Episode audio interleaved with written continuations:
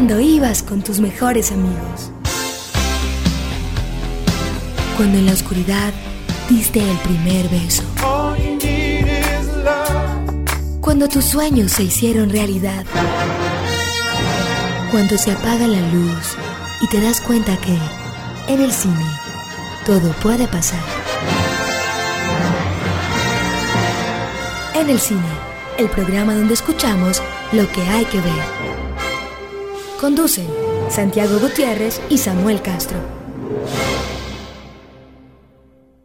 Buenas noches a los oyentes de Buena Radio de los 100.4 FM en Medellín. Otro de nuestros programas de diciembre. Santiago, ya se puede decir oficialmente, feliz Navidad. Ya vamos llegando a fin de año y hacemos nuestros últimos programas ya temáticos, ¿cierto? Sí, sí, sí, claro, nuestros últimos ya, o sea, lo estaremos, de una vez lo podemos anunciar dentro de, no sé, eh, vamos a ver si, no dentro de 8 días, dentro de 15 días debe estar sonando nuestro programa de lo mejor del año y seguramente una semana después pues eh, se escuchará el programa con lo que esperamos del 2015 en materia de cine y de directores y bueno, siempre el cine nos sorprende, pero digamos que qué cosas ya se saben que van a van a salir, como por ejemplo, por poner ahí dos, dos ejemplos rápidos, eh, Star Wars y Avengers, por decir algo. Sí, Star Wars que causó conmoción el pequeño trailer. teaser pues que salía. Realmente cuando vi el final y que faltaba todavía año y medio, yo dije, pues, no entiendo la... Pero bueno, es, eh, eso, se trata de una película o una franquicia de culto. Y ese es el mundo comercial, del cine comercial de hoy. Bueno, recuerden que nos pueden escribir para decirnos qué temas o qué, qué debería estar de pronto en las cosas que debemos esperar para el 2015, que quisieran de, lo, de, qué habláramos en el cine y en el cine 100.4 gmail.com. Un saludo para los oyentes, para la oyente, para los oyentes que nos retuitean y nos nos hacen también, digamos que propaganda cuando ponemos el vínculo del programa en SoundCloud. Eh, Claudia Morales, por ejemplo, colega de Caracol Radio en La Luciérnaga, pues un saludo para ella. Y Recuerden que a nosotros nos pueden leer en Twitter y mirar los vínculos que ponemos, que colgamos del programa. El Twitter de Santiago es arroba J y el mío es arroba Samuel Escritor. Vamos de una vez con nuestra cortinilla, mi primera cortinilla de cartelera, porque todavía tenemos estrenos en la ciudad, no los que quisiéramos tener, ¿cierto? Porque en Estados Unidos ya se estrenaron todas las películas que van a competir para el Oscar, deberían ser las que tendríamos. La temporada Oscar y ya vienen las de Navidad, que es otro público, digamos. Sí, pero tenemos en este momento una de las peores carteleras que yo he visto en la ciudad. vamos a hablar como, vamos a hablar podríamos hablar de esta película que les ha hecho mucha pastusa, que sí, les sí, ha hecho la, tanta, película Hagamos, aprovechemos, Samuel. Vayan antes de que la quiten. Seguramente no le queda sino hoy y mañana en cartelera. O hoy. Hoy porque... Aprovechen porque está. Porque mañana es probable que ya la... Pues esperemos que, que, no, pero vayan a ver Jardín de Amapolas. Una película donde el conflicto colombiano está tratado como con poesía, digamos. Con una manera muy bonita de acercarse a él. Exacto, y más allá de las opiniones que cada uno tenga con el cine, de verdad que usualmente se es muy, eh, se le tira muy poquito al cine colombiano porque es colombiano. Esta es una buena película, más allá de ser colombiano, no. Sí, exacto. bueno, vamos a hablar entonces de uno de los estrenos que nos va a permitir la excusa de hablar de uno de los grandes directores del cine norteamericano, eh, aunque sea inglés. Un momento para que sepamos qué hay para ver, lo que se recomienda en el cine. Bueno, se estrenó entonces Santiago, como estábamos diciendo, una película que se llama Exodus Gods and Kings o Exodus Dioses y Reyes y se llama Gods and Kings porque había que eh, diferenciarla de una película que se llamó Éxodo y que contaba la historia, si mi memoria no me falla, porque yo no la vi, de un famoso caso de, de un barco con judíos que estuvo navegando y que digamos que los judíos estaban escapando de un conflicto que protagonizaron Paul Newman por allá en los 70 y que todavía tiene los derechos un estudio, entonces por eso le pusieron ese añadido de dioses y hombres. Cuenta la historia de Moisés, eh, de una manera muy inteligente, porque él no nos cuenta como en las películas de la Biblia de Semana Santa, que siempre comienza con el relato del bebé puesto en una canastica. No, eso aquí lo sabemos de oídas y nos presenta de una... Eh, el exo.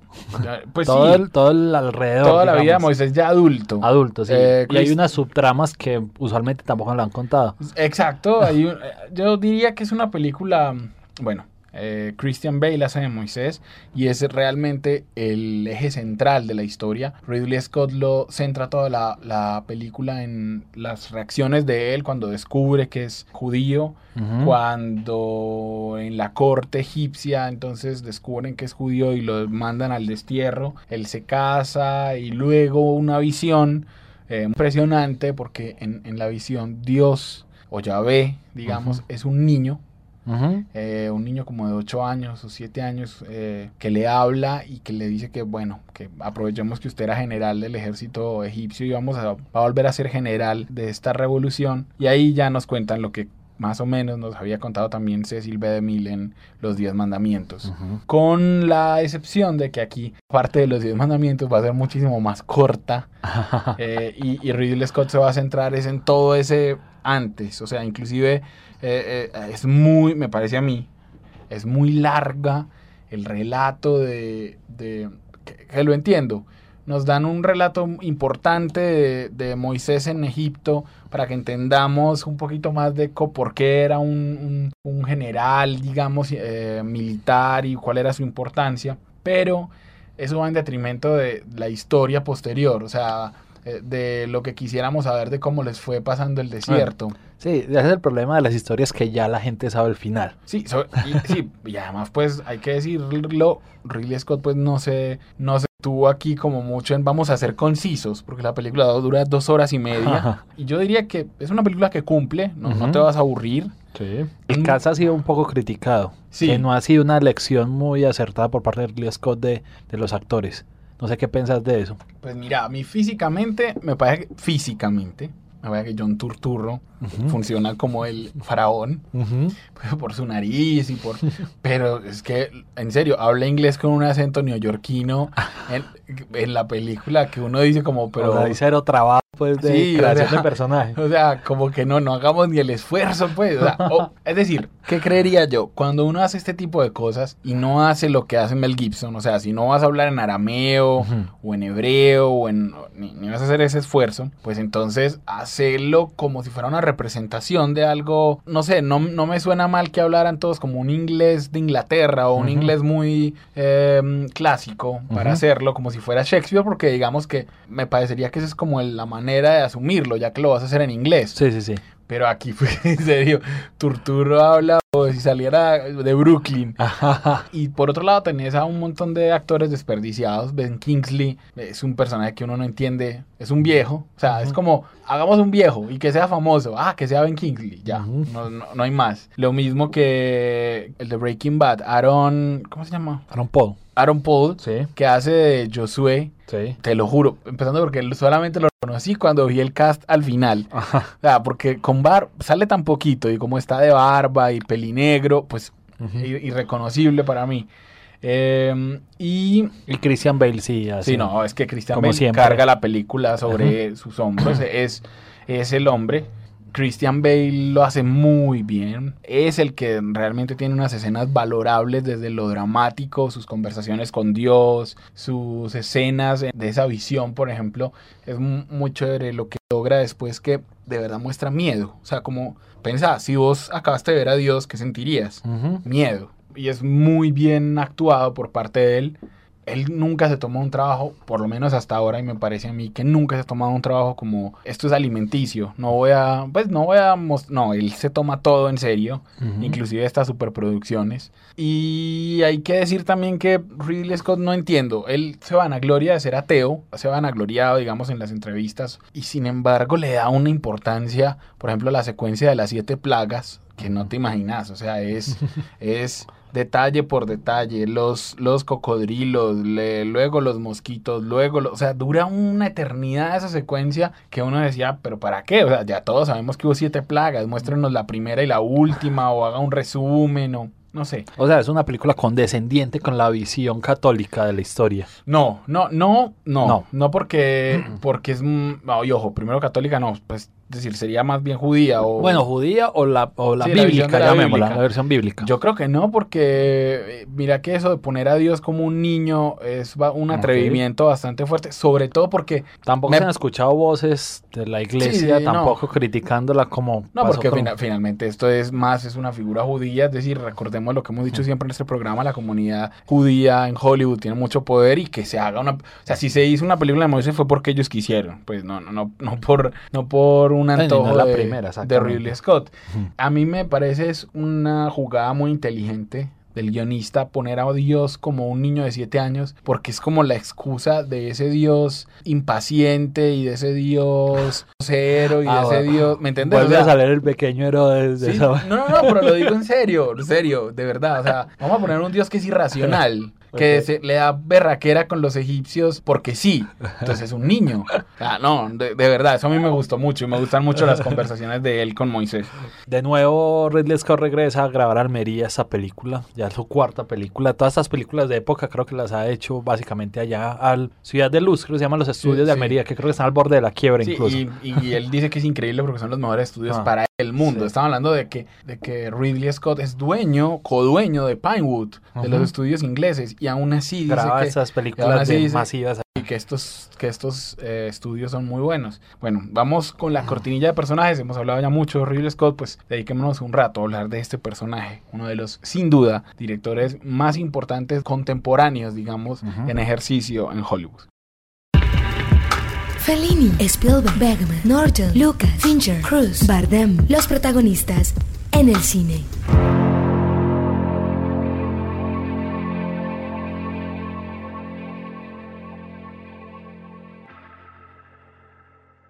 tiene 77 palos el señor Ridley Scott. Estábamos ahorita fuera de micrófonos hablando y le pusimos de punta, pero ya, ya es para los 80. No se le ve declinar físicamente, está entero, intacto. Y, sigue haciendo películas como Exo que son, digamos, muy demandantes. No, y está haciendo El Marciano. Y El Marciano, exacto. Sigue haciendo, bueno, igual ha sido su estilo. Él nunca ha hecho películas, bueno, seguramente, pero no son las más características, películas intimistas. No, no. a él le gusta es, es, es eso. Cine a todo dar. A todo dar, sí, es uno de esos clásicos tipo me parece muy bien compararlo a un tipo Cecil B. DeMille, un tipo que le gusta es lo grande, un tipo también como David Lean. David Lean, O sea, vamos a hacer es una superproducción, a mí me gustan es miles de extras. Sí, él ahora vuelve, él de hecho, por ejemplo en Exo veía que él utilizó muchos extras, o sea, los multiplica, pero de todas maneras sigue siendo Menos de 200 no le sirven, ya Exactamente. Eh, Ridley Scott nace el 30 de noviembre de 1937 en South Shields, en Inglaterra. Eh, no, ah, bueno, antes de que sigamos, le irán a poner el marciano. O sea, es que es como, suena como raro en español, pero la película se llama The Martian. The Martian está ahí propuesta. Em, eh, ya, la, ya creo que está en producción. Bueno, con, tu amiga Jessica Chastain. Ah, no, no hablemos de eso, por favor. Que le, como Santiago sabe, me retitió un tweet que le escribí en inglés y más o menos salté de la dicha. Eh, pero sí, Jessica Chastain es una maravilla de actriz. Y, estará en la próxima de Ridley Scott. Estará en la próxima de Ridley Scott. Nace entonces en el 37, hijo de militar. Súper importante ese dato. o sea, primero, Hijo militar, por un lado, habla de una, de una disciplina rígida en su hogar. Estoy haciendo un análisis psicológico un poquito barato, pero funciona con la obra de él. Segundo, es un tipo acostumbrado a esa disciplina y sin esa disciplina probablemente él no sea el director que es de lidiar con un montón de, de, de extras, con unas superproducciones que son gigantescas, con el hecho de planificar metódicamente sus películas, porque Ridley Scott es un tipo que, por ejemplo, prefiere filmar con tres cámaras una escena para no hacer más tomas. O sea, en un diálogo él dice, yo filmo siempre la V, las dos tomas al tiempo de los dos actores. Plano contra plano. Plano contra plano cruzado, que eso no es costumbre. Es de la televisión. El eh, cine no, el cine es, cámara, movamos la cámara y hagamos los contraplanos. Claro, pero a mí me parece, si te lo voy a decir, si eso no afecta el ángulo, a mí me parece supremamente sano. Total. Porque es dramático dramáticamente los dos actores están en, la escena, exacto, estás, estás cogiendo la escena como debe Tal ser. cual, en caliente, eh. como se podría decir, sí. Vale decir también que el papá, estamos hablando que 1937, o sea, un niño plena Segunda Guerra Mundial, hijo militar, entonces estuvo ausente mucho tiempo. Entonces ahí es donde está, digamos, Es verdad lo que decís, el lado disciplina, pero entonces ahí es donde aparece el lado fantástico, que es que el cine se le convierte a este niño en un, de una manera, un escape a esta realidad de la guerra. Y lo otro que, que me parece a mí es que Ridley Scott, por lo que acabaste de decir, un padre ausente, una mamá supremamente presente en su vida, y yo creo que Ridley Scott, de los directores comerciales, es probablemente el que más ha hecho por personajes fuertes femeninos. O sea, para mencionar solo tres, la Teniente Ripley en Alien. Sí, Gordon eh, Weaver, sí. Exactamente. Thelma y Louise, que es una de sus grandes películas. es un ícono feminista, podríamos decir, esa película. Y si a eso vamos, G.I. Jane la versión que hizo con Demi Moore También. de esa militar que eh, era acosada por un pelotón y que finalmente se sobreponía a eso. Sí. Eh, entonces digamos que son, son mujeres fuertes, eh, que eso no es muy común en el cine comercial. Él se arriesgó. Alguien, la Teniente Ripley, ya hablaremos de pero la Teniente Ripley iba a ser un hombre. Sí. Y fue él el que dijo que parecía mejor que fuera mujer. Claro, después de eso eso se convirtió en que como era mujer entonces ella, ella y el alien también iban a ser madres o había un asunto ahí con o sea que, el alien también fuera hembra. y también que no fuera la mujer convencional de alguna manera. Sí. Lo que vos decís crece Ridley Scott eh, entra tiene muy clara digamos su, su tendencia hacia el arte o sea Ridley Scott dibuja eh, hace unos storyboards que son famosos por, por ser detallistas y es por su formación. Él comienza estudiando diseño y luego empieza a hacer diseño en la BBC, o diseñador de, de producción en la de escenografía, sí. Eh, en el 63 empieza a trabajar, trabajó en la serie Out of the Known. Para ese año había, como lo decís, había estudiado en la Royal College of Art pero este tema más de, diseño de este tipo. Después, él, porque no existía el programa de cine, él ayudaría a, crearlo. a crearlo, exactamente. es uno de los fundadores del departamento de cine. Y en el 68, junto con su hermano Tony, que digamos, fue un director en el cine de acción que llamaríamos, creo que fue uno de los más destacados también en los últimos años, hasta que lamentablemente se suicidó. Hablamos de la acá hace un par de años. Sí, Tony, pues lo que se decía es que frente a un diagnóstico de una enfermedad terminal o mental, pues decidió quitarse la vida, se tiró de un puente en Los Ángeles.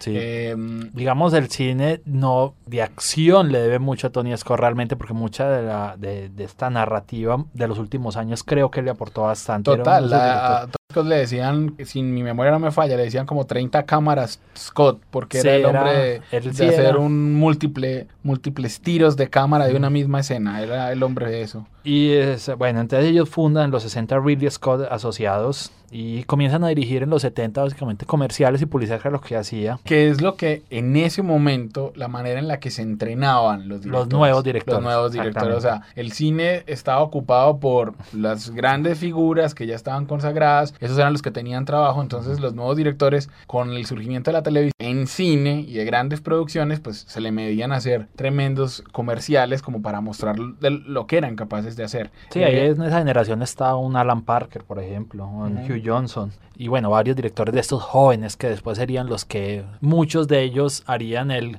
crossover, que lo llamamos así a Hollywood, que digamos estos directores británicos antiguos todavía estaban muy en su cine, poquitos pasaban realmente el charco, pero esa generación sí fue la que realmente se estableció muy bien en Hollywood porque leyó muy bien este, esta narrativa de acción especialmente que, con el que venía el cine de Hollywood. A mí me queda muy bien Ridley Scott porque es uno de los pocos que digamos que mire el cine de la manera que nos gusta mirarlo a nosotros. Es decir, uno tiene que decir que Ridley Scott es un autor en el sentido que tiene una visión particular, una forma de contar las historias, unas historias que las interesan. Yo estaba diciendo, si hay un tema en el cine de Ridley Scott es el tema del héroe, del héroe o del antihéroe, pero en general del héroe. Y Moisés, por ejemplo, es el héroe bíblico y Thelma y Louise son dos heroínas, digamos, urbanas pero él empieza, o él nunca ha dejado de ser ambas cosas. es un director comercial, pero es un director con ambiciones estéticas y de autor. Por eso comienza su primera película, que fue Los Duelistas. Participa en Cannes. Eh, yo vi esa película, es una película bella,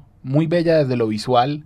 Una película que a mí me pareció muy bonita, parecía un cuento de Borges, o sea, es, son dos militares que se van encontrando durante las guerras napoleónicas y se van peleando. Y es como, en serio, como uno de esos cuentos de, espadas, de, gauchos de Borges, aunque el contexto es otro, de una pelea infinita. Y son Harvey Keitel y Kate Carradine en una película que me gustó mucho. basada en la novela homónima, o no, la, novela se llama The Duel, El Duelo, de. Joseph Conrad. Entonces, este, digamos, lo que decís, le llevó, digamos, ya a, a establecerse como director y le permitiría tener una película de un mayor presupuesto para lo siguiente, que sí lo dispararía, porque era una película de mayor presupuesto, pero tampoco era lo que se manejaba, digamos, en, las, en el Hollywood en aquella época y funcionó muy bien. Hablemos entonces con nuestra cortinilla de nuevos clásicos de esa gran película que es Alien. Nuevas viejas películas. De los nuevos clásicos se habla en el cine. Alien Santiago, lo que vos decís, no sé, creo que costó menos de 20 millones de dólares. O sea, son, eran unos efectos muy bien planeados realmente, pero por ejemplo, él se cuenta que reciclaba mucho de las escenografías, o sea, trataba de hacer escenas con unas cosas, luego iban y montaban esos mismos elementos para que fuera otro escenario, para que saliera un poquito más barato. En Alien, digamos que Ridley Scott ve Star Wars y dice, ay, yo quiero trabajar, o sea, yo quiero una historia en el espacio, o sea, quiero mi propia historia en el espacio, y busca una historia que le funcionara, lo logra, o sea, logra encontrar este concepto, digamos, del octavo pasajero de una nave espacial. Recuerden que la nave espacial se llama Nostromo, que ahí volvemos, si, si la película anterior era de Joseph Conrad, aquí hay una inspiración clara en Joseph Conrad nuevamente. Sí uno se podría imaginar alguien, por decir algo, tenés una historia de un barco y se te metió un pirata. Bueno, esto es lo mismo, es una nave espacial y se, te, metió un pirata. un, eh, polizonte. Sí, exactamente. Y esto realmente ha generado una, una franquicia que él no, no acompañó que digamos eso ha sido digamos como raro. Creo que James Cameron estuvo no, involucrado posteriormente. Sí, recordemos, es una franquicia que ha tenido grandes directores. Alien 2 la hizo James Cameron, Alien 3 la hizo David Fincher, y Alien 4 la hizo eh, Junet, el de, el de Amelie. Ah, exactamente. Es una franquicia que ha tenido grandes directores, pero también ha tenido cosas terribles como Alien contra Depredador. Sí, sí. Y él mismo, Ridley Scott, hace tres años, hizo Prometeos, que es una especie de precuela de Alien. Eh, porque él sabe que, él es el hombre de esa historia, o sea, él fue el que creó como las bases de... Pero igual ya no funcionaba tan bien.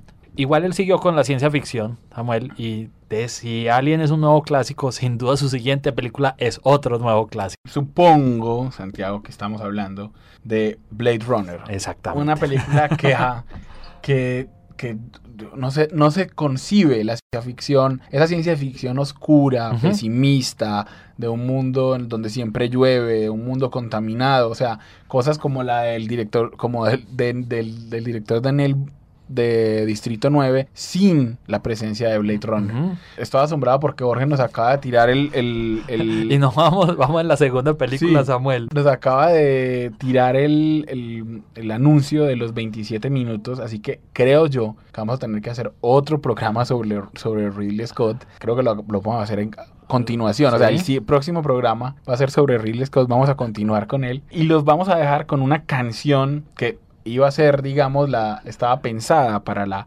canción de la obra dentro de ocho días, pero vamos a tirarla acá para que, a ver si como, ustedes... Como abre bocas para la segunda parte. Como abre bocas para la segunda parte. Una canción que se llama You Are the Devil in Disguise, como el, título en español sería Tú eres el diablo... disfrazado. Disfrazado, que está perfecto para hablar de Alien. Eh, una canción de Elvis Presley que suena en Black Hawk Down. Nos escuchamos dentro de ocho días hablando de Ridley Scott aquí en el cine.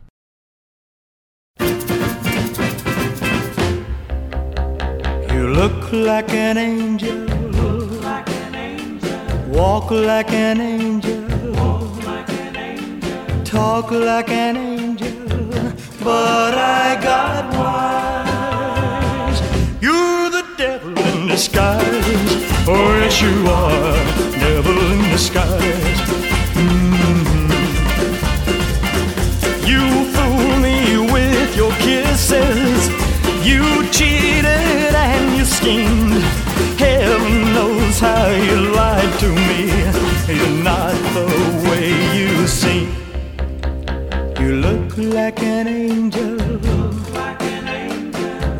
like an angel.